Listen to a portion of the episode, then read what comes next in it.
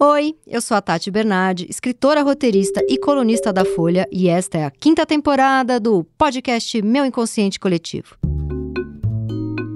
Depois de episódios incríveis sobre literatura, agora eu resolvi trazer para o divã protagonistas inesquecíveis de séries e filmes. E para fazer análise selvagem dessas personalidades, eu convidei psicanalistas maravilhosos que toparam a brincadeira. A graça é que as minhas angústias, misturadas aos dilemas das obras analisadas, provavelmente são o que a sua cabecinha obsessiva sempre quis saber. E hoje eu converso com a psicanalista Marielle Kellerman Barbosa, que é formada pela USP e membro associado da Sociedade Brasileira de Psicanálise de São Paulo. A gente falou sobre a Rena, personagem da Lena Dunham na série Girls da HBO.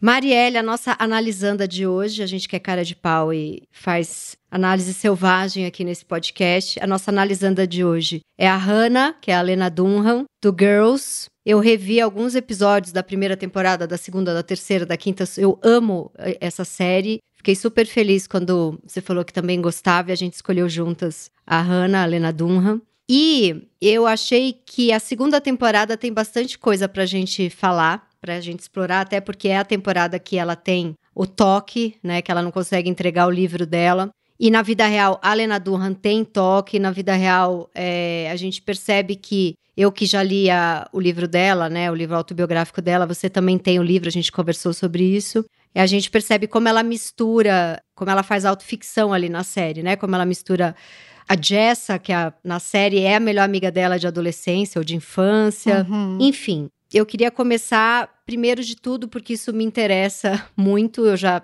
várias vezes trouxe esse tema aqui. Eu também sou uma escritora de autoficção, eu também me exponho muito. Eu lembro que saiu uma vez, logo que começou a série Girls, a primeira temporada, é, foi aquele escândalo, né, de uma mulher que não tá, não tem o corpo padrão, é, já mostrar logo uma cena de sexo que ela tá pelada ali, tem barriga e tem celulite, e tem as dobrinhas e não é exatamente um rosto de modelo, e eu achei aquilo fantástico. Na hora já me apaixonei por ela. Mas muita gente, principalmente homem, eu lembro até que tinha um, tem um podcast nos Estados Unidos de um cara falar que sentia nojo assistindo, uma coisa muito horrorosa. E eu lembro que teve uma. saiu uma crítica, uma resenha da primeira temporada, até era uma resenha que falava bem.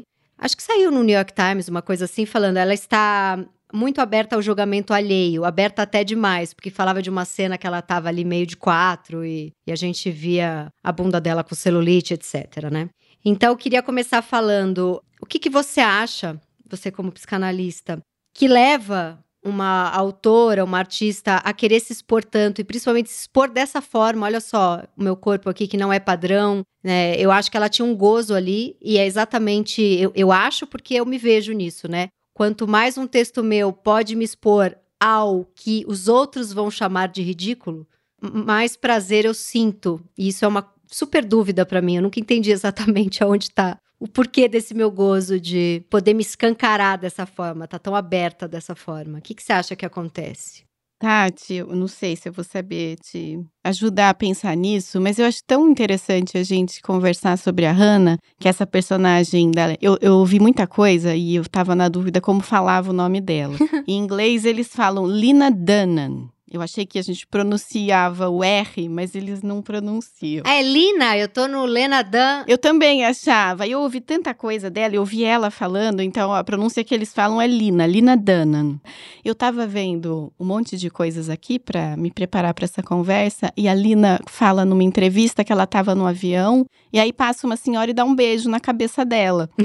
então ela tem, né, essa personagem que a gente fica meio amiga, a gente acha que ela é próxima da gente. Se eu te te falar a quantidade de gente que me para em shopping para perguntar de remédio.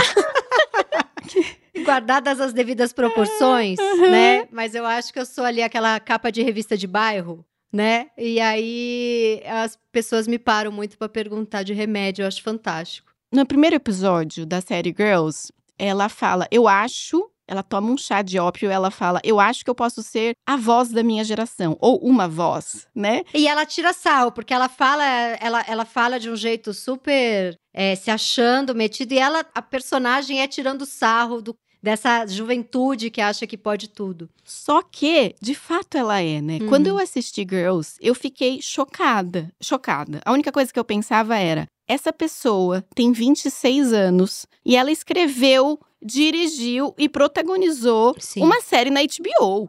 Como que isso acontece? Pra mim ficou isso. Sim. Eu fiquei tão feliz, Tati, da gente conversar sobre essa série, porque assim, eu, eu não sei entre os seus amigos, mas entre os meus, pouca gente assistiu Girls. Não acho que foi uma série, assim, super famosa no Brasil. Uhum. E eu assisti, uma amiga minha falou assim: você tem que ver pra gente conversar, porque a minha irmã não aguenta ver. Ela não consegue. Co- Isso que você falou dos homens, por essas cenas de sexo estranho, pelo corpo dela ser essa coisa tão fora dos padrões. Sim. Né? Ela tem um, um corpo renascentista, ela diz. Sim.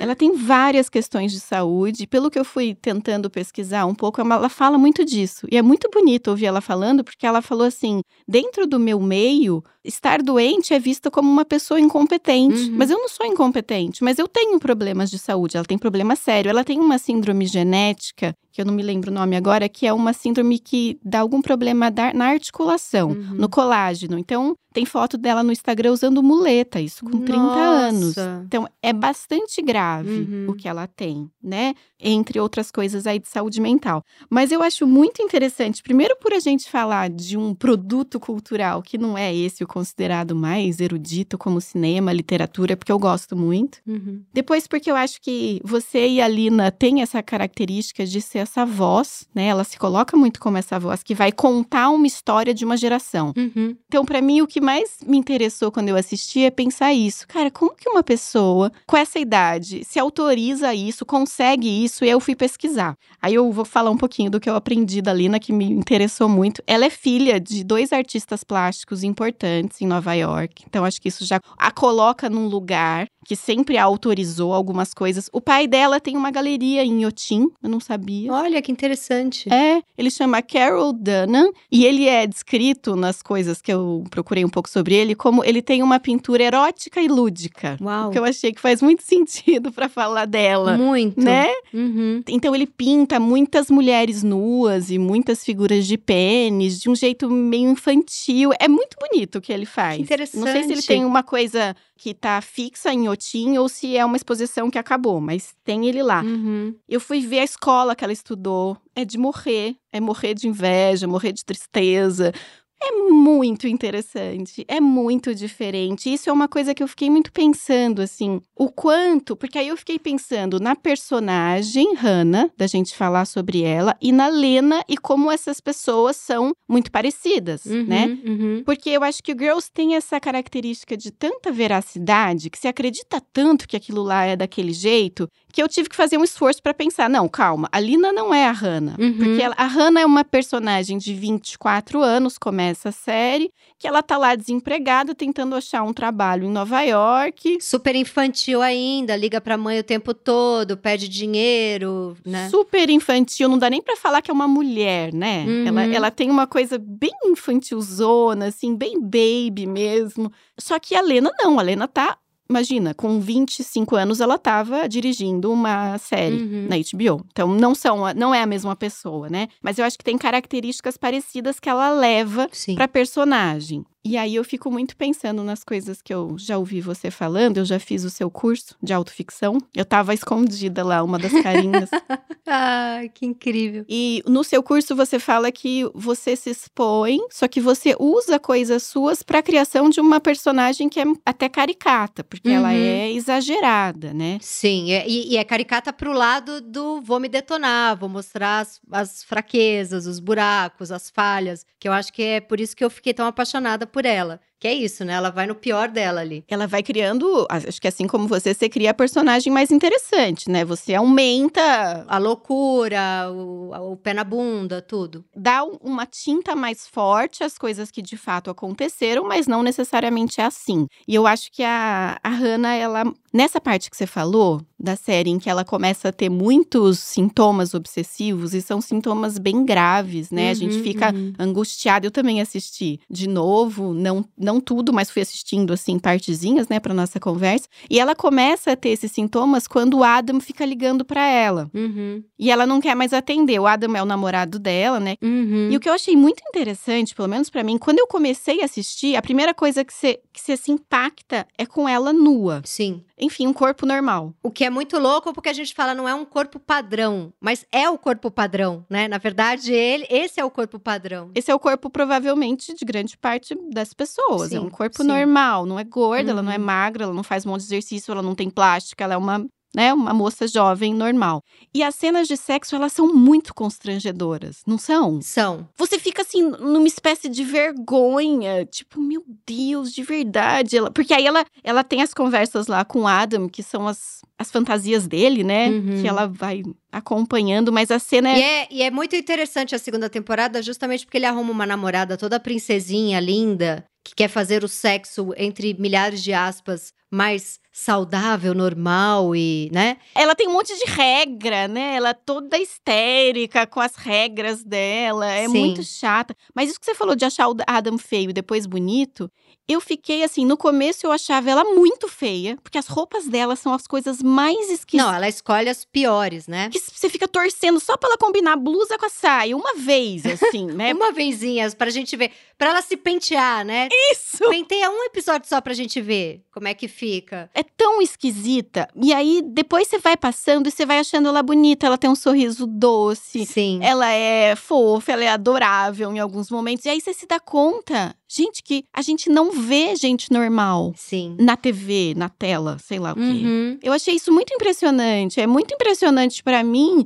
como essa série foi um, um divisor assim pra falar. Eu que eu pelo menos pessoalmente eu quero ver essas pessoas normais. Sim. Essa coisa mais de verdade. Eu não sei se você assistiu, que ficou todo mundo falando de uma, um episódio específico de Sex Life recentemente. Você assistiu? Não vi. Eu não vi essa, essa série. É horroroso. Mas é um monte de gente falando mesmo. Gente, é- mas assim, Tati, é uma mulher no puerpério. Ela tem um- uma criança pequenininha, assim, de uns dois anos, e um bebê mamando. E ela anda na casa dela, magérrima, com uma, Ah, eu vi a- o piloto e achei insuportável. uma camisola branca e o cabelo solto. Eu vi aquela primeira cena e eu falei, gente, primeiro. Isso não é real. Não, primeiro foi um homem que escreveu isso. E uma casa, uma casa perfeita, né? Impecável, sem ninguém. Ela não tem ninguém pra ajudar. Então, assim, Tadinha, o marido não quer transar com ela, ela é tão perfeita. Eu vi o piloto, fiquei irritadíssima com essa série.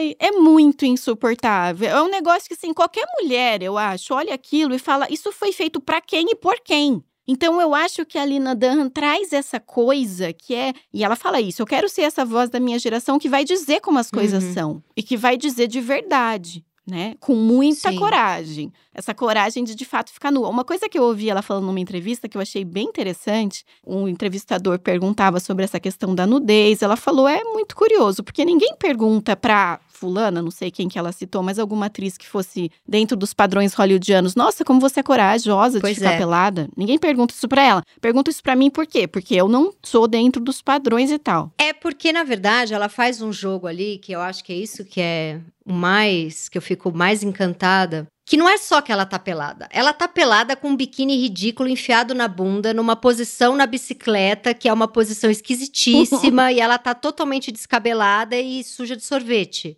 Então não é só que. é- ela vai pra um lugar que ela. É divertido, é, É. engraçado, sim, né? sim. Tanto que ela foi, ela é a primeira, não sei se até hoje é a única, mas ela foi a primeira mulher a ganhar um prêmio. O Globo de Ouro. Ela ganhou o Globo de Ouro duas vezes e tem um De outro. diretora de comédia. Ela é a primeira mulher Sim. que ganhou isso, né? Então, e é um humor muito refinado, Muito. muito, engraçado, né? E aí tem um episódio específico, que é o episódio que ela transa com aquele ator lindo que chama Patrick Wilson. Aqui é o médico. Que é o médico rico, né? Que é Sim. aquele episódio que é, ele vai reclamar que estão jogando lixo do Sim. bar na casa dele ela vai até a casa dele. Aí ela entra naquela casa e fala: Meu Deus, eu não sabia que isso existia de verdade. É, e assim, eu lembro que na época a internet foi a loucura. Esse episódio é, é antigo, 2013, né?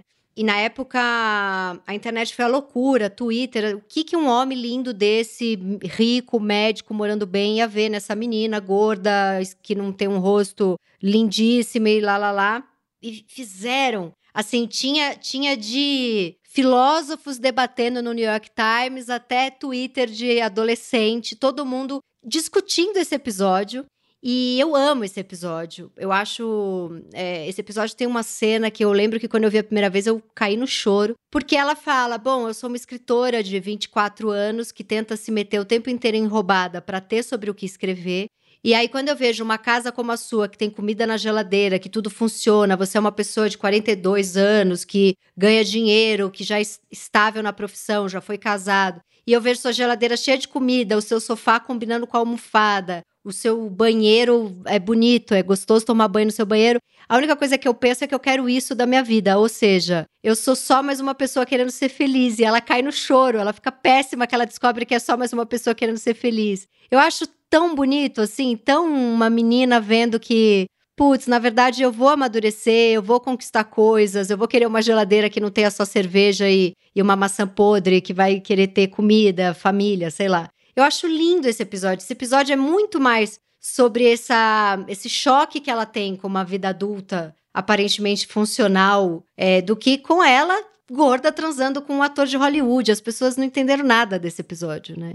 Você vê como é chocante essa liberdade que ela se dá, né? É Sim. muito chocante para as pessoas. É lindo esse episódio também, acho. Eu não tinha pensado nessa, nesse aspecto que você falou, assisti também de novo. E o que eu achei bonito é que ela conecta com ele de um jeito muito afetivo. Uhum. Ele acabou de se separar. E ela pergunta para ele assim: Você tá triste? Ele fala: Às vezes sim, às vezes não. Ele fala: Vem em ondas. E eles conversam sobre a situação dos dois. Uhum. E é legal isso que você falou. Eu acho que a série inteira é sobre isso: esse espaço entre sair da faculdade e se tornar uma pessoa né, supostamente ou teoricamente adulta, no sentido de maturidade de dinheiro de pagar suas contas, uhum. e esse espaço aí no meio do caminho que é muito angustiante e turbulento. Sim. E é legal isso que você falou, porque ela de algum jeito queria ser muito diferente, ela tem uma coisa, né, meio esquisita assim, mas quando ela vai lá, ela fala: "Nossa, eu queria isso, né? Queria essa casa desse é. jeito é. assim, tudo bonito". É muito bonito. E tem uma cena que ela tá jogando tá jogando aquele tênis de mesa e ela tá completamente pelada e chacoalha tudo, porque ela vai. Ah, sim, é, e ele ali magérrimo, musculoso, né? Super padrão Hollywood. E ela ali, ela claramente eu pelada hoje em dia. E é linda a cena. É linda, é demais. É demais esse episódio. E, e as pessoas enlouqueceram. Na época que ela lançou a primeira, a segunda temporada, falavam muito que era uma série sobre a crise dos 25 anos que é quando você começa a ter. Tem muito esse termo em matérias americanas, né? A gente não usa tanto a crise dos 25 anos aqui no Brasil. A gente usa o retorno de Saturno, que é mais pra é frente. Retorno de Saturno, é, exatamente. É até, até chegar no 30, assim. Isso. E aí falava que é quando você se dá conta da realidade, né? Você não tá mais ali tão protegidinho pelo tudo que eu posso ser. Você tem que começar a ser algo, né? Uhum. E, mas aí eu queria voltar na, quando ela começa a ter o toque, que você ia falar que é quando o Adam começa a mandar muita mensagem para ela, e é também quando ela fecha com uma editora para escrever um e-book. E ela não consegue entregar, ela começa a atrasar. E aí o que eu queria te falar é o seguinte: o toque, o transtorno obsessivo compulsivo, ele caiu muito no lugar comum que todo mundo que arruma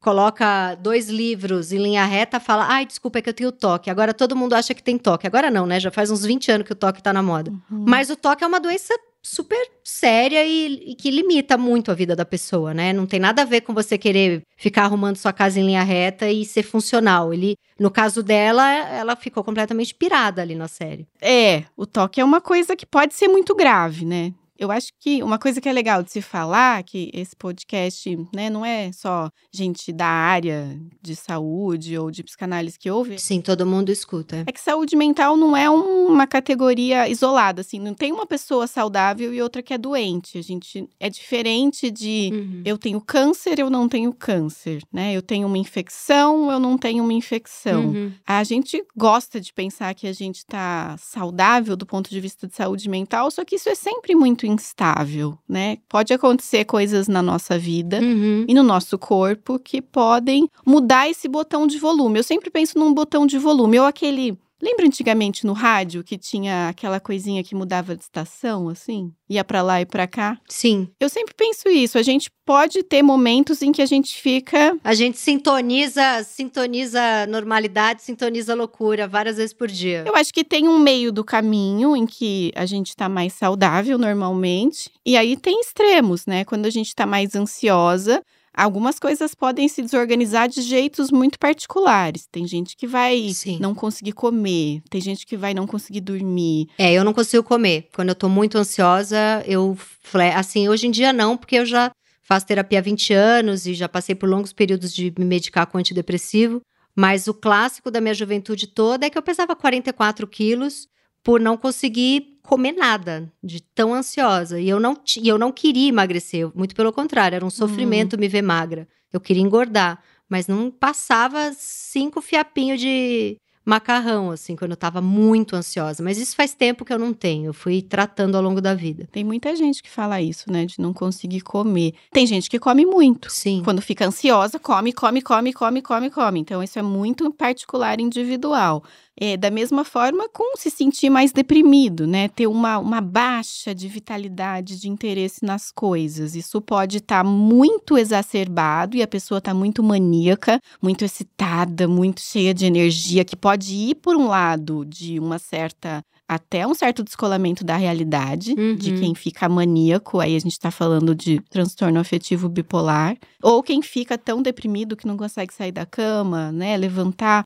Tem sempre gradações Uhum. dentro dessa questão de saúde mental. E a questão do toque é um sintoma muito específico, muito não. É um sintoma que todo mundo tem, em alguma medida, você ter algum tipo de organização na vida te ajuda. Sim. Agora, se você aumentar isso num nível em que você não pode sair de casa se a sua casa não tiver de um certo jeito, porque aí a coisa vai perdendo a lógica, né? O que, que é Uhum. o toque? Eu trouxe aqui, eu pensei em trazer um pouco o que, que o Freud, ele escreveu O Homem dos Ratos, que é o caso que o Freud descreve um paciente que ele escreve como neurose obsessiva. Eu pensei em trazer alguma coisa aqui, mas é o texto mais chato do mundo. É, você vai lendo e sua alma vai escorrendo assim.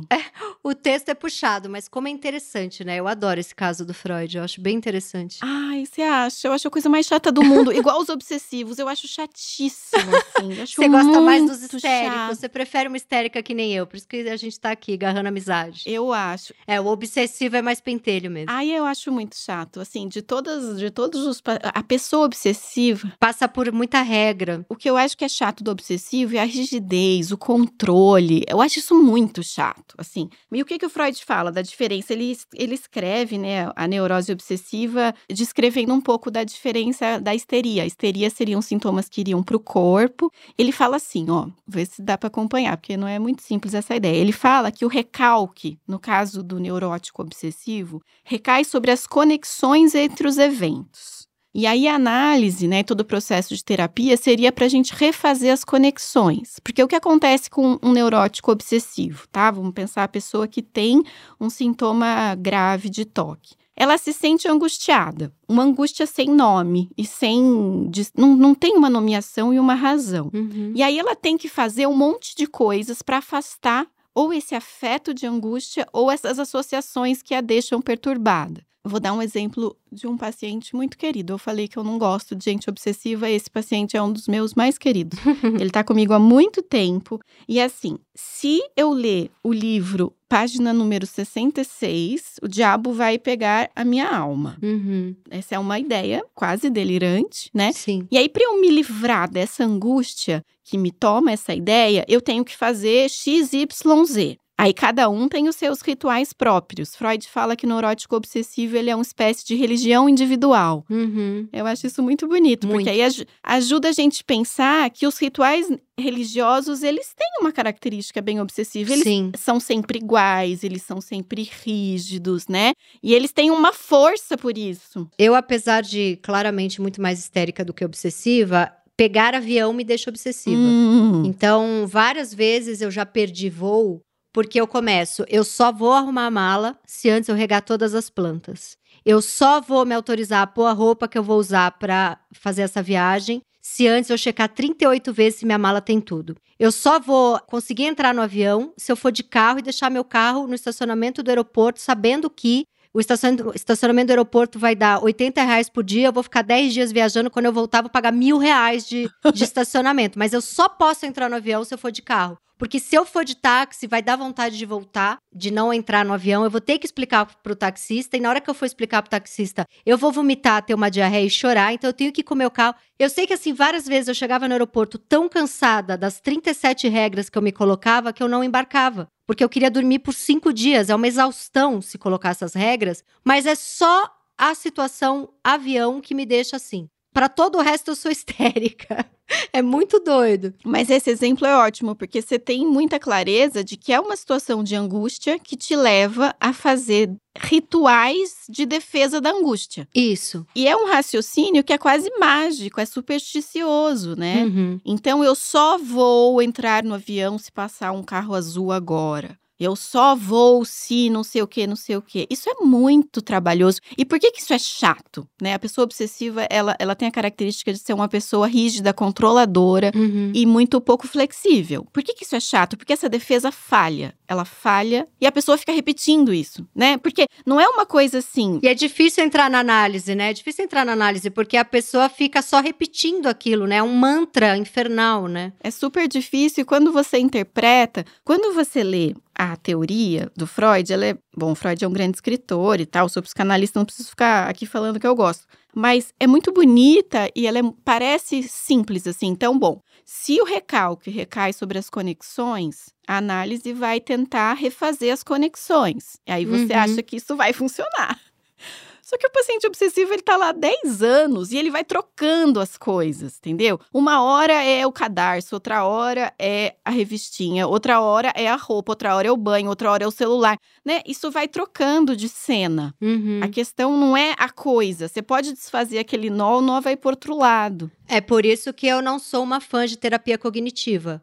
Porque eu fui fazer terapia cognitiva pro meu medo de avião. Uhum. E aí, ah, a lista das coisas boas, a lista das coisas ruins, a respiração, como eu tenho que pensar, o que eu tenho que pensar. É, aí eu fiquei com medo do, do ventinho do avião, em vez do avião cair. Hum. Porque você só desloca angústia, né? Uhum. Não, não resolve. É meio um deslocamento de angústia. É, é mais ou menos isso que você tá falando. É.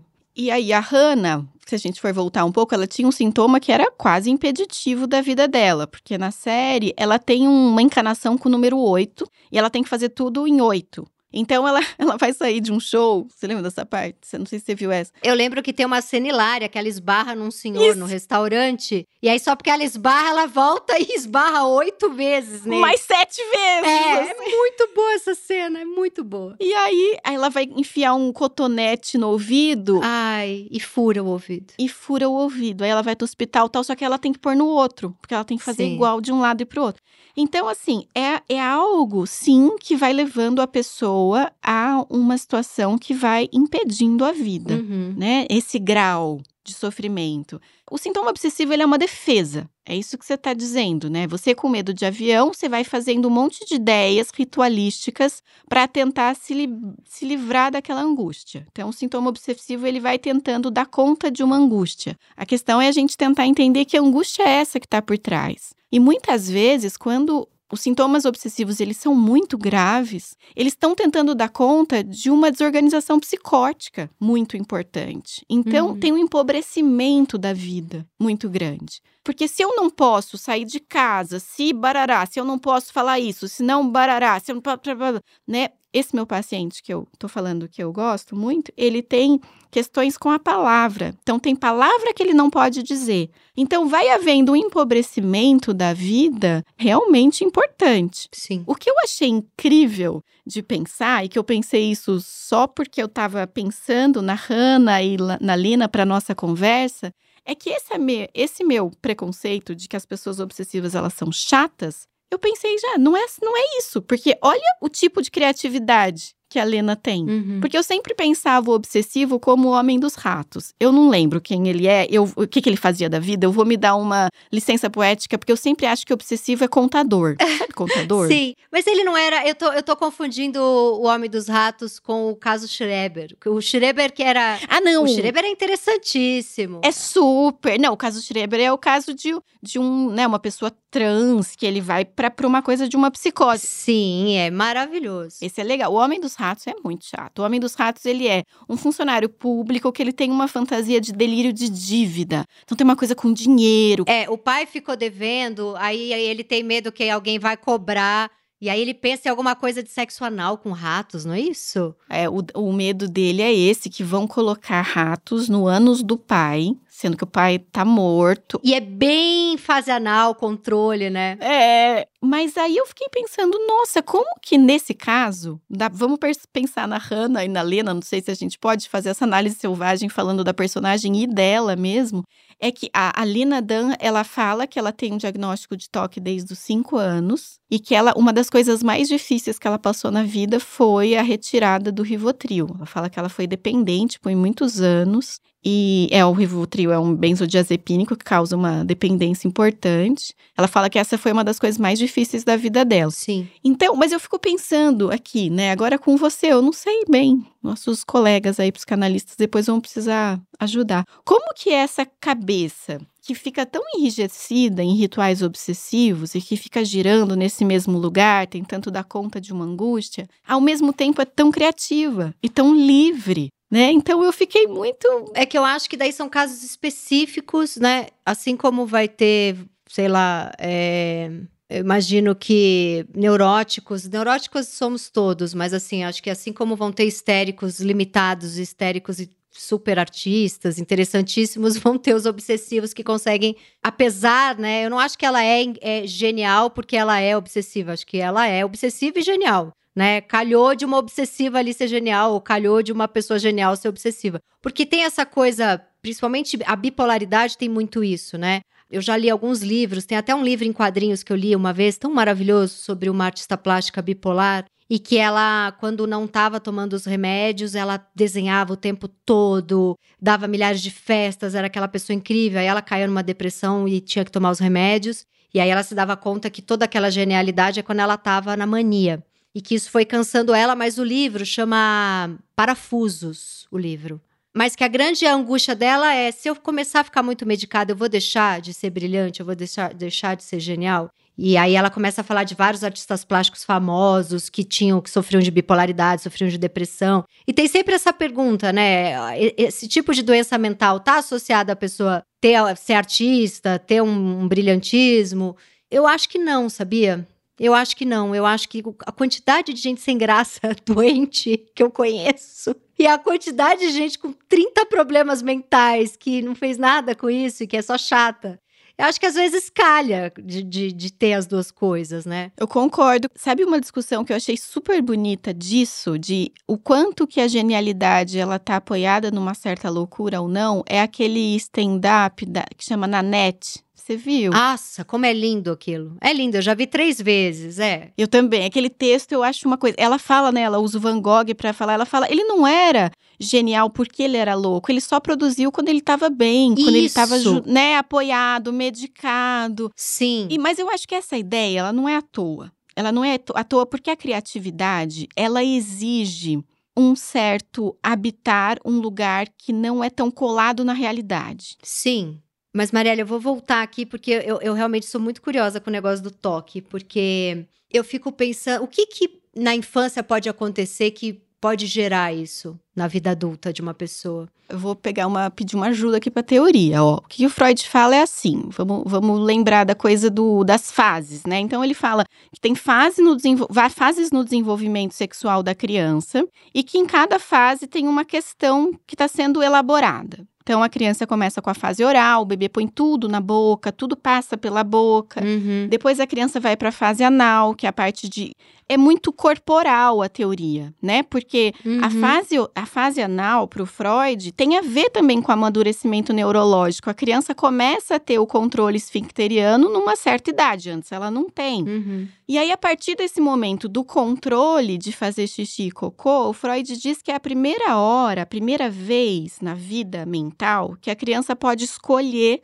agradar o outro ou conter isso. Uhum. Então a criança, ela, ela entrega. As pessoas acham super estranho isso, né? Quando a gente fala, mas Não, eu acho lindo que o cocô é um presente. é, né? A criança ela faz cocô e é porque a mamãe pede, né? Fazer o cocô no lugar certo é uma demonstração de amor pelo outro. Uhum. Eu tô controlando o meu corpo, controlando minhas necessidades, porque eu quero a aprovação, eu não quero perder o amor do outro. Uhum. Só que isso é muito mais metafórico do que só o cocô, né? Porque tem a ver com todo o controle. Eu não sei se a Rita tá nessa fase. Um dos meus filhos tem quatro anos e meio.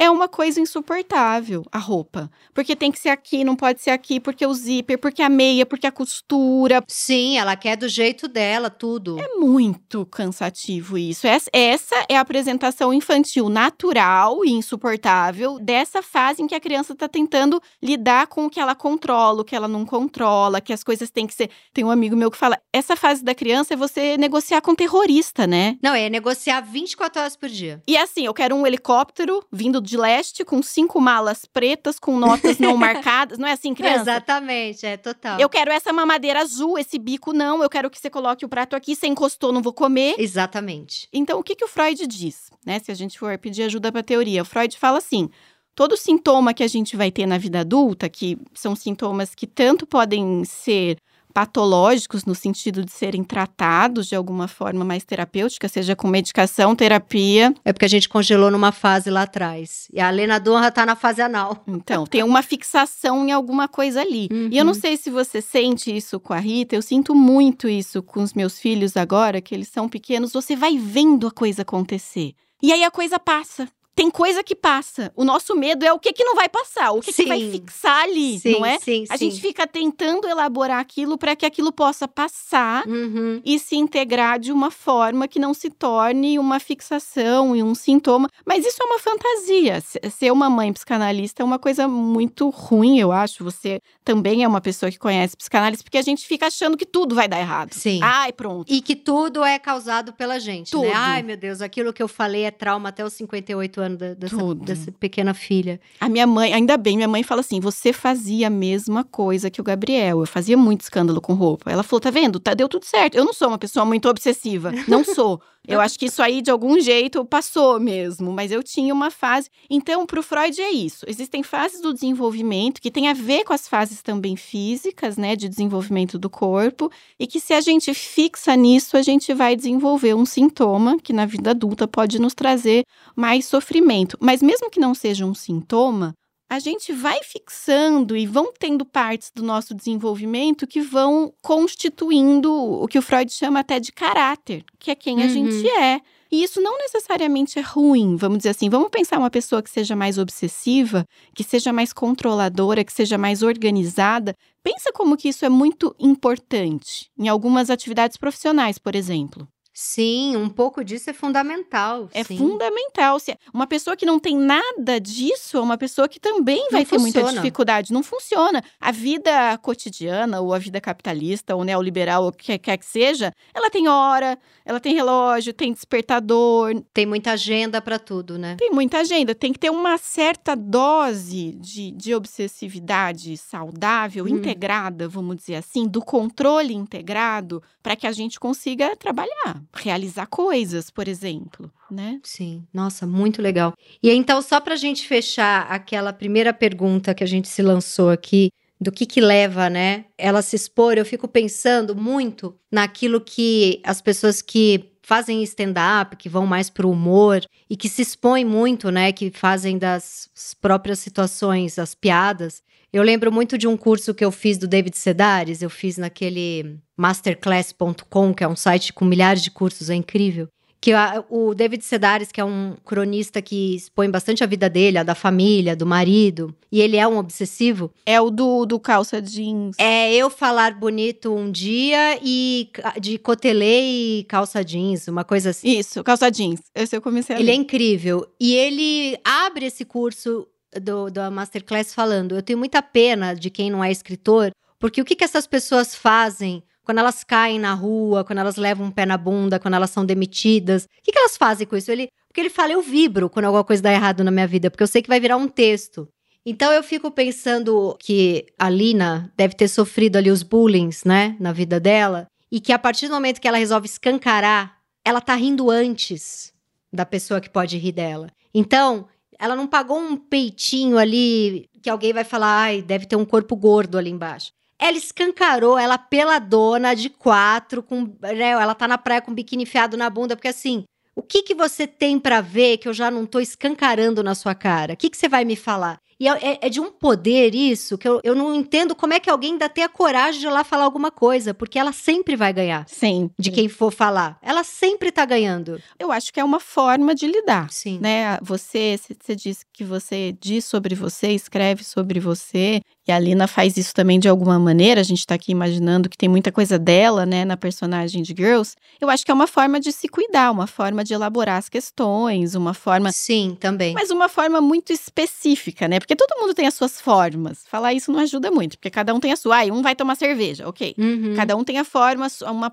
forma muito particular, individual de elaborar as suas dores. Mas acho que essa forma sua e da Lina tem uma criatividade, E chama as pessoas, né? E, e agrega. tem uma necessidade de conexão com o outro, eu Isso, acho. isso. Né? Você quer que o outro esteja com você. N- não pode ser só aquela pessoa que viu você caindo, escorregando e mostrando a bunda, sei lá. Tem que ser todo mundo vendo e todo mundo compartilhando. E eu acho que quando você transforma isso num uma produção artística, que seja um texto, que seja um filme, um roteiro, uma série, uma personagem, qualquer coisa assim, já é uma elaboração, né? Já tem um, um trabalho ali que o Freud chamava de da elaboração secundária, não é a coisa em si. Ela é a coisa trabalhada, ela já é a coisa pensada, ela é uma coisa que vai se tornar um produto de conexão com o outro. Uhum. Então, eu acho que é uma forma muito bonita e generosa de se curar. É, é bonito e generoso, é uma forma de se curar, até que eu fui ver o na net e aquilo foi uma porrada na minha vida, porque ela fala o oposto disso. Ela fala, eu tô rindo junto com os meus algozes. O bullying era tão solitário e eu tava me achando tão esperta de rir de mim antes, quando eu percebi que, na verdade, eu tava do lado do opressor, rindo com eles, né? Aquilo foi uma porrada. Mas você não acha que ela tá falando, no caso da Nanette, de uma coisa bastante específica do humor com o homossexual? Sim, eu acho. É outra coisa ali. Eu também acho. Eu acho que é diferente. Quando você ri de si mesmo, eu não acho que você tá dando voz ou lugar aos seus algozes. Não, não, não me parece isso. Mas eu acho que é uma coisa a, gente, a se pensar aqui no sentido, no que nos toca a gente ser minoria, né? Que a gente é uma minoria super privilegiada, mas eu e você aqui, a gente é mulher. Eu acho que a gente deve tomar cuidado com isso, porque tem muita agressão machista. É, mas eu acho que tem uma volta aí, porque a, Le, a Lina, adorei que ela descobri que ela chama Lina. A Lina, ela não tá rindo do corpo gordo dela. Ela tá escancarando o corpo dela como um corpo que é o normal e que é bonito e que se você rir, você é um babaca, porque olha eu aqui na HBO, di- dirigindo, atuando, escrevendo, poderosíssima, você é um babaca aí no Twitter rindo. Ela não tá fazendo uma companhia pra quem tá rindo dela e zoando dela, porque acho que a Nanette faz essa crítica, né? Eu não vou, eu não vou fazer a zoeira que fazem de mim, eu sou gorda, eu sou gay. Não. Isso. Eu acho que a Lina faz outra coisa. Ela faz um humor que é dizer: você acha feio? Nossa, você tem que repensar então o que você acha feio e bonito. Exatamente. Só pra quem não sabe o que, que é Nanette, Nanette tá no Netflix. É a, ela chama Hannah também, Hannah Ga- Gatsby, que é uma humorista, atriz. Ela, ela é incrível. E ela faz essa performance. E a performance chama Nanette. Ela, na verdade, chama Hannah Gatsby. É muito lindo, eu já vi três vezes. É muito bonito e é muito forte no sentido triste. É muito triste. É lindo, é lindo. E ali ela tá falando, porque ela é lésbica, mas ela também não tem corpo padrão, ela também já sofreu de depressão, ela tá falando de um conjunto de coisas que fez com que ela fosse meio tratada como ET a vida toda, e aí ela ria disso, ela usava isso como humor, Uhum. e ela chega ali e fala que vai parar de, de rir dela. Mas ela fala que vai parar de rir dela e em vários momentos você ri. Você chora e ri, Uhum. né? É muito complexo. É porque ela é muito boa, né? Eu acho que ela faz um texto que é uma obra de arte, eu obra acho, de aquele arte. texto. É. Sim, muito bom. É muito bonito. Marielle, amei conversar com você. Acho que a gente vai ter que. Você vai ter que voltar muitas vezes ainda. Eu também adorei. Muito obrigada. E eu que agradeço o convite, Tati. Este foi o meu Inconsciente Coletivo, o podcast para onde a sua neurose sempre vai querer voltar. Eu sou a Tati Bernardi e a edição de som é da Zamundo Studio. Os episódios do meu Inconsciente Coletivo são publicados toda sexta-feira de manhã nos principais agregadores de podcast. Escute o seu inconsciente e siga a gente para não perder nenhum programa. Até semana que vem.